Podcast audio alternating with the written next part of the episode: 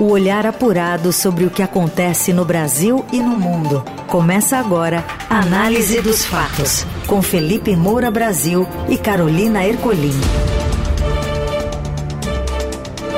Olá, bem-vindos! Começando aqui mais uma Análise dos Fatos, programa novinho em folha aqui para trazer um resumo do noticiário com muito comentário, análise do Felipe que já está conosco. Tudo bem, Felipe? Salve, salve, Carol, equipe da Dourada FM, melhores ouvintes. Sempre um prazer falar com vocês no Análise dos Fatos, que logo em seguida fica disponível nas plataformas de podcast. Esse já é o meu bordão oficial. Vamos com tudo. Essa é edição 89, né? Estamos chegando no 100 aqui. Vamos aos destaques desta quinta, dia 20 de julho.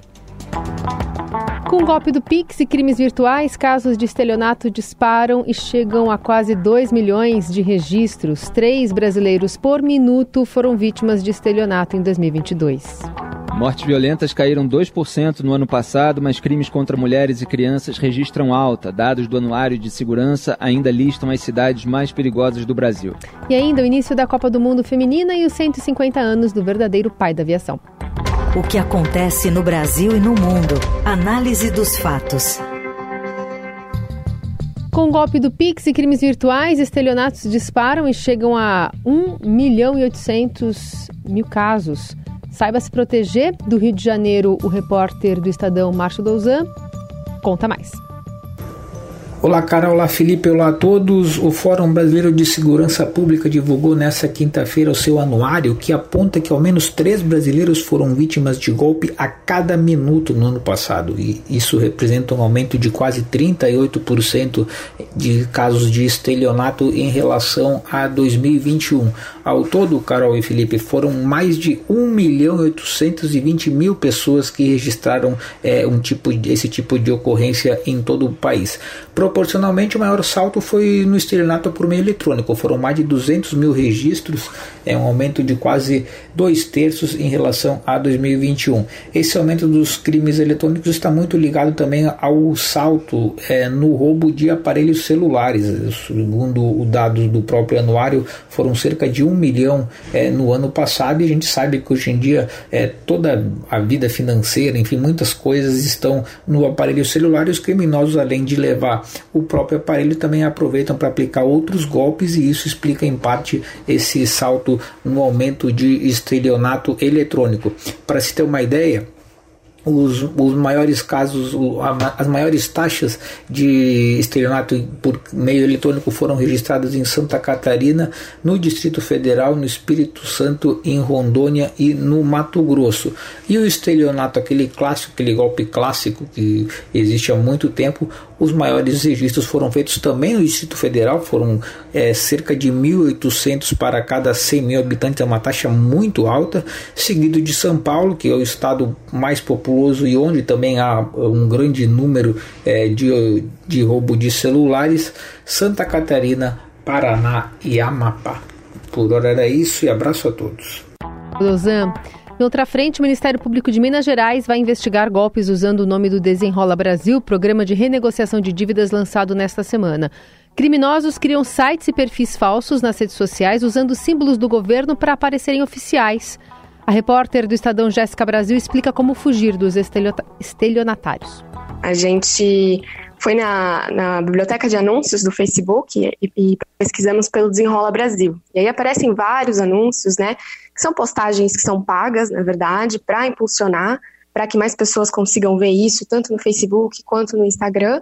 E a gente percebeu aí que, que várias delas não eram né, é, de, de órgãos oficiais, não eram de bancos, nem do governo, eram, na verdade, de pessoas que estavam tentando atrair essas vítimas aí, direcionar para links falsos, solicitar dados pessoais, é, ou mesmo pedindo pagamento de taxas com a promessa de limpar o nome, usando né, o nome do programa. E aí, nessa mensagem, é, você tentava, é, a gente testou, a gente simulou uma conversa e parecia um chatbot respondendo, né? Aqueles robôs que normalmente as empresas usam. E aí eles pediam é, a informação do CPF, por exemplo. Então digite aqui o seu CPF, sem traços, sem pontos, né? Exatamente como é uma mensagem. E eles parecem, né? É, para a pessoa que às vezes está um pouco desatenta, uhum. é, não percebe esses, esses pequenos detalhes e realmente está ali, talvez querendo muito, né? Limpar o nome e, e, fica sabendo que o, que o programa federal está acontecendo e acaba sendo realmente, realmente enganada, né? Induzida, Nesses né? casos, as plataformas vão é, conseguir conduzir aí uma investigação para verificar e tirar isso do ar. É, se alguém te mandou um link, é, ao invés de você clicar diretamente nesse link, é bom conferir né, qual que é o link oficial, seja do Banco do Brasil, da Caixa, do Bradesco, a gente pegou aí os principais bancos que estão participando e as páginas oficiais de, de, de renegociação de dívidas, ou mesmo esses contatos aí de WhatsApp das centrais de atendimento. Olha, o Brasil está muito atrasado no combate a crimes virtuais. É, os bandidos eles estão levando a melhor. É, eles perceberam, evidentemente, que tem todo um mercado aí a ser explorado, que eles correm muito menos riscos do que uma ação violenta. Eles partiram para essa sedução, para enganação, para o estelionato, para você atrair é, uma vítima, para que ela, por livre e espontânea vontade, acaba, acabe é, dando dinheiro ou dando senhas ou qualquer outra coisa que possa ser utilizada para que eles lucrem, para que eles roubem é, esse dinheiro. Então as autoridades policiais precisam é, de estrutura, precisam de equipamento, precisam de treinamento é, para que seja combatido esse tipo de crime. A gente já tem golpe do amor, golpe do Pix, golpe da mão fantasma, né, que é esse que induz a vítima a instalar um software que dá acesso ao celular e aí depois se vasculha no aparelho, senha, é, usa-se o aplicativo do banco para transferir valores, fazer pagamento. É, é, assim, é, um, é uma soma de. é uma multiplicidade de, de mecanismos que os bandidos dispõem e as pessoas ainda é, estão aprendendo a lidar com isso. Né? Há muita ingenuidade, todos nós somos suscetíveis a, a, a esse tipo de, é, de crime, de, de ser vítima desse crime. É, e, e a própria denúncia em relação a eles, ela também está muito atrasada. As pessoas às vezes é, ficam sem graça, ficam constrangidas é, de assumir que foram vítimas, que foram engambeladas. É, você não tem mecanismos virtuais adequados para esse tipo de relato, para esse tipo de boletim de ocorrência. Às vezes você faz, é, a autoridade policial não dá bola para você, ninguém responde. É, você ir até uma delegacia próxima, é, às vezes é distante, etc. Então, eu acredito inclusive que há uma subnotificação. O, o volume de crime nesse sentido é muito maior. Quando a gente vê, por exemplo, no Instagram, Instagram é, que quer saber como é que compra ingresso de show. Às vezes tem um show que está esgotado e tal, e começa um monte de gente a oferecer ingresso. Tomem cuidado. Nós da imprensa tentamos alertar, né? Mas as autoridades policiais precisam combater. Então, você tem um monte de gente ali oferecendo ingressos que na verdade não tem ingresso coisa nenhuma. São pessoas profissionais que elas buscam ali os eventos, as páginas dos eventos, elas oferecem ingressos, diz que não, não vão poder ir, etc. As pessoas começam a falar é, pelo chat privado e aí elas passam uma conta. Geralmente são meninas que passam uma conta é, de supostamente seus maridos, seus esposos, é, que geralmente é na Caixa Econômica Federal. E aí eu questiono o que, que a Caixa Econômica Federal está fazendo em relação a esse tipo de atitude. Quer dizer, como é que o dinheiro é transferido para determinadas contas que existem em instituições bancárias, eventualmente bancos públicos, e essas pessoas recebem o dinheiro nessas contas, depois elas retiram esse dinheiro, elas sacam e, e ficam absolutamente impunes. Quer dizer, qual é o, o dado que se tem para que essas pessoas abram contas que estão sendo utilizadas para, para fins criminosos e que possam gerar identificação, responsabilização e punição? Essa gente precisa ser presa. Então, é, enfim, a gente alerta, é, mas é preciso desenvolver mecanismos para que esse tipo de bandidagem não se é, multiplique ainda mais no Brasil. Análise dos fatos.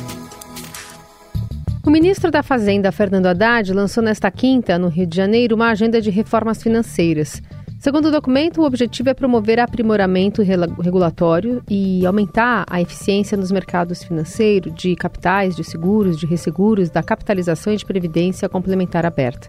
Ainda de acordo com o material, serão convidadas 40 associações para participar dos debates para o desenvolvimento dessa agenda, durante o qual serão analisadas prioritariamente 17 propostas divididas em quatro eixos Em coletiva, Haddad afirmou que é importante alinhar as reformas para atingir um patamar equilibrado na economia brasileira. E trabalhar nesse primeiro momento três dimensões importantes né, da microeconomia, que é justamente o setor de seguros, setor de mercado de capitais e o setor de crédito.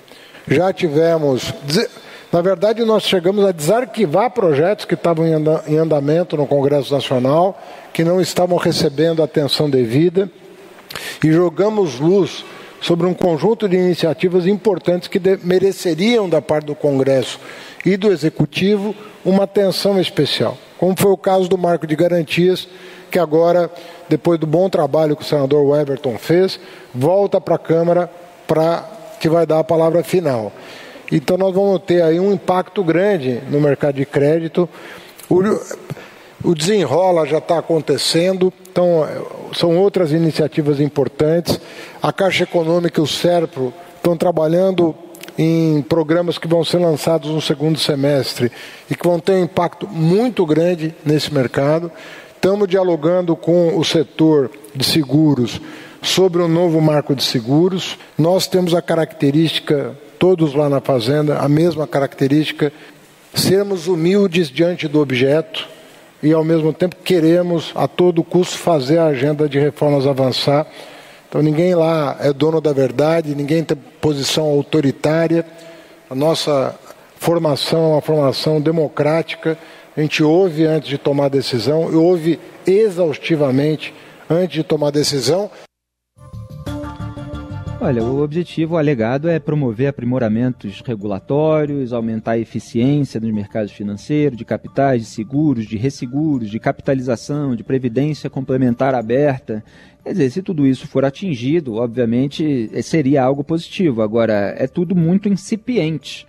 Então, o governo quer iniciar um ciclo de debate com a participação de órgãos, entidades do governo, é, com a participação também de entidades do setor privado. É, vai ter é, um coordenador dos debates é, representando ali o governo, outro é, relator do setor privado, isso para cada tema de discussão. É, e você tem ali a previsão de, na sequência, essas sugestões que saírem de todas essas discussões, é, elas seriam transformadas em projetos de lei, medidas provisórias que tendem a ser analisadas pelo Congresso Nacional a partir de 2024. É, então, assim, a gente não tem ainda o texto final, muitos itens é, serão debatidos. É o começo de uma nova empreitada. O Haddad está querendo mostrar serviço, está querendo é, ter o que apresentar ali em 2026. Ele certamente pensa em se candidatar numa sucessão do Lula, eventualmente disputando com o Tarcísio de Freitas, reproduzindo em nível nacional aquele embate que eles tiveram em nível estadual, onde o Tarcísio acabou levando a melhor. Então a reforma, a primeira parte da reforma tributária já foi a, aprovada na, na, na, Câmara dos Deputados, né, foi para o Senado, o arcabouço fiscal é, também é, já está passando. É, e o Haddad parte agora para reformas financeiras. Vamos acompanhar para ver o que, que vai sair de toda essa discussão. Na Eldorado, análise dos fatos. Com 47.508 casos, o Brasil registrou queda de homicídios pelo segundo ano consecutivo em 2022, de acordo com dados divulgados hoje no Anuário do Fórum Brasileiro de Segurança Pública. Repórter da TV Estadão João Abel traz a informação. Os dados de violência mais recentes divulgados pelo Fórum Brasileiro de Segurança Pública mostram que o Brasil perdeu 551.455 pessoas para violência letal ao longo dos últimos 10 anos. Nesse período, o país passou por momentos de maior e menor intensificação da violência, sem nunca deixar de vê-la em um patamar considerado elevado na comparação internacional. O histórico dos últimos 10 anos mostra um sobe e desce nos registros de homicídios ligados a eventos marcantes, com a guerra entre diferentes organizações criminosas que se espalhou pelo Brasil e fez o indicador de 2017 ser o maior já visto na história do país, por exemplo. O momento atual, apontam os especialistas, é de estabilização entre os principais atores ligados ao elevado número de assassinatos. Esse cenário de queda nos registros é considerado positivo pelo Fórum. No entanto, especialistas alertam que a sociedade brasileira não pode ser induzida a acreditar na ideia de que o país resolveu seu dilema civilizatório Os dados ainda levantados pelo Fórum mostram as 50 cidades brasileiras mais violentas. A Bahia, por exemplo, possui quatro cidades nas primeiras posições da fila. Além de Jequié, aparecem no topo os municípios de Santo Antônio de Jesus, Simões Filho e Camaçari. Em outros estados, as cidades de Cabo de Santo Agostinho, em Pernambuco, Sorriso, no Mato Grosso, e Altamira, do Pará, também possuem taxas de homicídio elevadas. Em 2022, o Brasil também registrou o maior número de, da história de casos de estupros, considerando também estupros de vulneráveis. Foram cerca de 6.244 casos por mês, o que corresponde a 205 registros do crime por dia. O levantamento considera casos de ocorrências que foram informados às autoridades policiais e, como nem todos são registrados, pode haver subnotificação. Das vítimas, 61% que tiveram ocorrência registrada tinham no máximo 13 anos.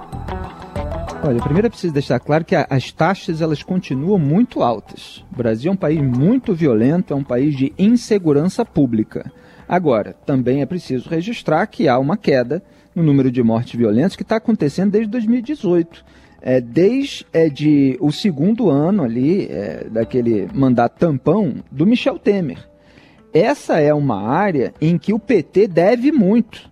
E a gente precisa chamar a atenção disso nesse ano, que é o primeiro ano do novo governo do PT.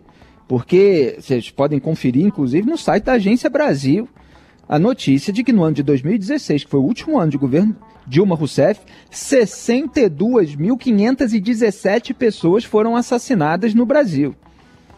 Repito, mais de 62 mil pessoas em um só ano. Esse, esse foi o país que o governo do PT deixou. São dados do Ministério da Saúde que foram divulgados no Atlas da Violência de 2018, porque se refere a anos anteriores, apresentado pelo IPEA, pelo Fórum de Segurança é, Brasileiro de Segurança Pública.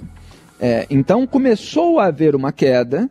É claro que há muitos fatores aí, mas a gente pode apontar uma medida criada no próprio governo de Michel Temer, é, que foi o Sistema Único é, de Segurança Pública, o SUSP, né, com o objetivo ali é, de integrar, de promover uma ação conjunta, uma atuação conjunta, coordenada, sistêmica, integrada dos órgãos de segurança pública nas esferas federal, estadual e municipal. Tudo isso era muito é, separado, muito avacalhado. É, começou a melhorar a partir dali, com a gestão do, ministro, do, do então ministro Sérgio Moro na pasta de Justiça e Segurança Pública no governo Bolsonaro, houve sim o isolamento de lideranças criminosas para presídios federais de maior segurança, o que foi importante também, fortalecimento do Banco Nacional de DNA, o confisco dos bens do tráfico, tudo isso pode ter contribuído para a continuação da queda. Depois, é, até a saída do Moro do Ministério, aí Bolsonaro preocupado com outras coisas e tal, começou a retirar alguns investimentos dessa área. E agora a gente está numa fase que, embora haja uma queda pequenininha, de 2, é, um pouco mais de 2%, é, você tem uma aparente estagnação, porque se você vai olhar ali também em relação aos estados, tem números que aumentam aqui, tem outros que é, diminuem ali, é, então você ainda tem uma queda na, no somatório, na, na, na perspectiva geral, mas já é algo que merece a nossa preocupação. E vamos ver né, é, se o governo federal de turno, portanto o governo Lula, vai realmente se preocupar com esses dados. E você tem outros fatores que são mais é, locais, por exemplo, o arranjo da briga entre facções é, do, do crime organizado. É, então, no Nordeste, você tem uma, uma consolidação maior da posição, não tem tanta briga territorial nesse momento, mas ela acontece, por exemplo, lá na, na região norte, né, na Amazônia, você tem conflitos entre Comando Vermelho, PCC, principalmente.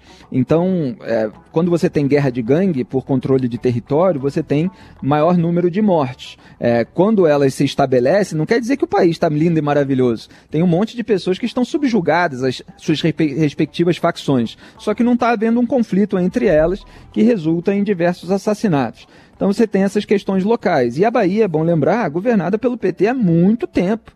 E olha aí quantas cidades baianas estão nessa lista com mortes violentas. Então é preciso cobrar das autoridades públicas e do poder de turno preocupação com a segurança da população brasileira. Você ouve Análise dos Fatos, com Felipe Moura Brasil e Carolina Ercolim.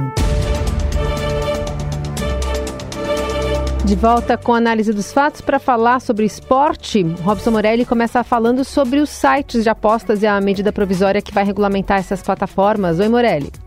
Olá, amigos. Quero falar das apostas no Brasil, dos sites de apostas e da medida provisória que o governo Lula deve aprovar muito brevemente. Talvez até saia nesta quinta-feira a assinatura do presidente na medida provisória que vai regulamentar todas as leis para que o Brasil, para que o torcedor brasileiro é, se valha dessas apostas aqui no país. Como a gente sabe, os sites de apostas que operam no Brasil estão todos fixados fora do país. É, e o governo tenta regulamentar tudo isso. Há um pedido muito grande para que isso aconteça, sobretudo das casas de apostas. E o governo também precisa desse dinheiro, dinheiro de impostos, dinheiro de arrecadação, dinheiro estimado em 15 bilhões de reais por ano. Então é um bom dinheiro. Esse dinheiro, depois que ele entre nos cofres do governo, ele, ele é distribuído para a educação, para a seguridade social, para a segurança pública para o Ministério dos Esportes. Então é um dinheiro que o governo também está bastante de olho. O presidente Lula está com a caneta na mão para assinar isso. Quando isso acontecer, o mercado de apostas vai regulamentar de forma legal. Legal. É, o que a gente tem acompanhado recentemente são as denúncias do Ministério Público de que jogadores estão infiltrados nessas apostas, fazendo resultados e movimentações dentro de campo para beneficiar quadrilhas que pagam para eles parte do dinheiro ganho ilícita, de forma ilícita parte do dinheiro ganho de forma ilícita. Então o governo também regulamentando tudo isso, põe ordem na casa, dá regras, dá deveres, dá obrigações para todos os envolvidos nas apostas esportivas. É, o futebol pode sofrer com isso. Os clubes hoje estão muito amarrados com essas casas, com, essas, com esses sites de apostas. Todos, quase todos, a grande maioria patrocinando clubes de futebol da primeira, da segunda divisão, é, e aí com, esse, com essa regulamentação, o mercado, como dizem os especialistas, vai ter que se refazer, vai ter que fazer uma releitura de tudo que foi feito até agora para depois encaminhar é, as apostas, as casas de apostas, os sites, todas as regras estipuladas de modo a, a regulamentar tudo certinho. Então, os clubes podem sofrer é, podem ter patrocinadores menores, verbas, cotas menores em relação ao que recebem atualmente. É isso, gente. Falei, um abraço a todos, valeu! E pela primeira vez a Nova Zelândia também venceu um jogo de Copa do Mundo feminina. Não foi qualquer seleção, foi a favorita a Noruega. Na estreia da competição, as neozelandesas bateram as europeias por 1 a 0 no Eden Park pela primeira rodada do Grupo A. Já a Austrália começou com o pé direito a sua participação e confirmou o favoritismo ao vencer por 1 a 0 a Irlanda. A Copa do Mundo Feminina acontece até 20 de agosto na Austrália e na Nova Zelândia. Ao todo, 32 seleções, seleções estarão em campo em busca do título da maior competição de futebol feminino do planeta e o Brasil estreia na próxima segunda-feira contra o Panamá. É, vamos torcer pelas nossas jogadoras. E o ministro da Fazenda, Fernando Haddad, disse que com essa taxação de apostas esportivas pode conseguir uma arrecadação de aproximadamente 2 bilhões de reais já em 2024. As estimativas anteriores eram maiores, não sei exatamente o que, que mudou, vamos aguardar o texto final dessa medida provisória. É claro que é bom é, que se preveja ali a proibição de pessoas, de forma direta ou indireta, que tenham ou possam ter qualquer influência no resultado de evento real, de temática esportiva, quer dizer, o jogo, né? Objeto da loteria de apostas de cota fixa. Espero que essa, essa redação fique mais específica ali para incluir jogadores, dirigentes, árbitros, técnicos, é, qualquer pessoa que possa realmente é, influir na partida. Você cria, assim, portanto, um dispositivo para enquadrar melhor essas pessoas, para que elas não sejam punidas apenas no âmbito esportivo, mas também, eventualmente, na esfera penal. Na Eldorado, análise dos fatos. E a memória de Alberto Santos Dumont corre o risco de ser apagada pela inteligência artificial, inclusive hoje, nos 150 anos de seu nascimento. Quem conta pra gente é a editora de Estadão, colunista do Dourado, Luciana Garbim. se comemoram 150 anos de nascimento de Alberto Santos Dumont, que muita gente conhece por aqui como o pai da aviação ou inventor do 14 bis. Eu então fui perguntar para o chat GPT quem inventou o avião. E aí tomei um susto com a resposta, porque segundo o chat GPT, quem inventou o avião foram os irmãos Wright, eles são creditados com a invenção e construção do primeiro avião controlável e realizaram seu primeiro voo em 17 de dezembro de 1903 na Carolina do Norte, nos Estados Unidos. Isso é o que diz o Chat GPT. Aí eu perguntei: bom, e Santos Dumont? Aí o Chat GPT diz que Santos Dumont é uma figura muito importante na história da aviação, que foi um aviador brasileiro que também fez contribuições significativas para o desenvolvimento de aeronaves, e fala do voo do 14 bis, realizado em 23 de outubro de 1906. Depois compara, fala que a principal diferença entre o voo dos irmãos Wright em 1903 e o de Santos Dumont em 1906 é que os irmãos Wright usaram uma catapulta.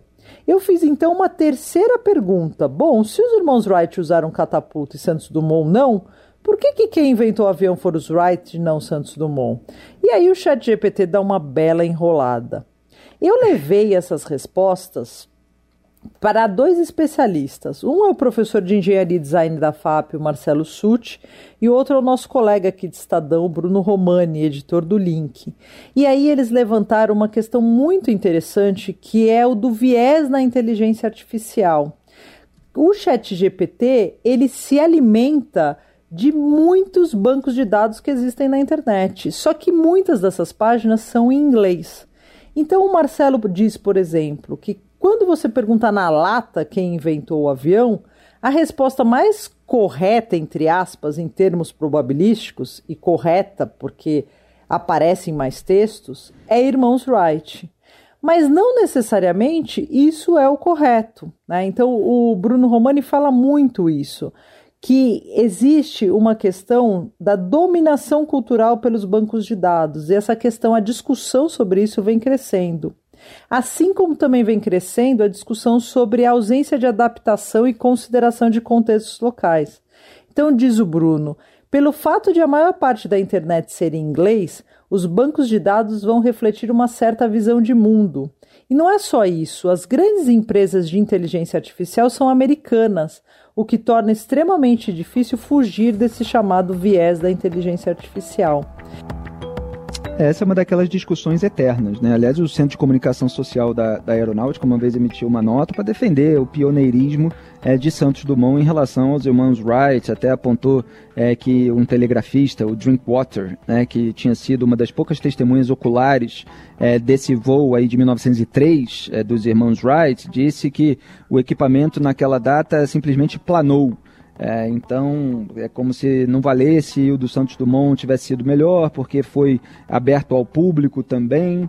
É, e, enfim, é, fica uma eterna discussão, é, porque se diz que o voo dos irmãos Wright foi mais controlado e tal, mas o primeiro é, foi com uma catapulta, e o Santos Dumont, três anos depois, não usou. Aí só dois anos depois do voo do Santos Dumont é que os irmãos Wright fizeram uma exibição pública ali é, dentro de todo esse contexto. Então é uma questão aí de perspectiva, de qual elemento é, se considera, qual interpretação. É claro que os brasileiros valorizam muito mais o Santos Dumont. Muito bem, e assim a gente vai fechando mais uma análise dos fatos com produção, edição e coordenação de Adriele Farias. E os trabalhos técnicos, como sempre, de Moacir Biasi, o comando da mesa de som é de Carlos Amaral. Valeu, Carol, melhores ouvintes. Até amanhã, ainda tem sexta-feira. Tchau. Da manhã, amanhã tem sextou até. Você ouviu Análise dos Fatos. Se você perdeu esta edição ou quer ouvir de novo, acesse radioeldorado.com.br ou assine gratuitamente o podcast no iTunes, Google Podcast, Deezer ou Spotify.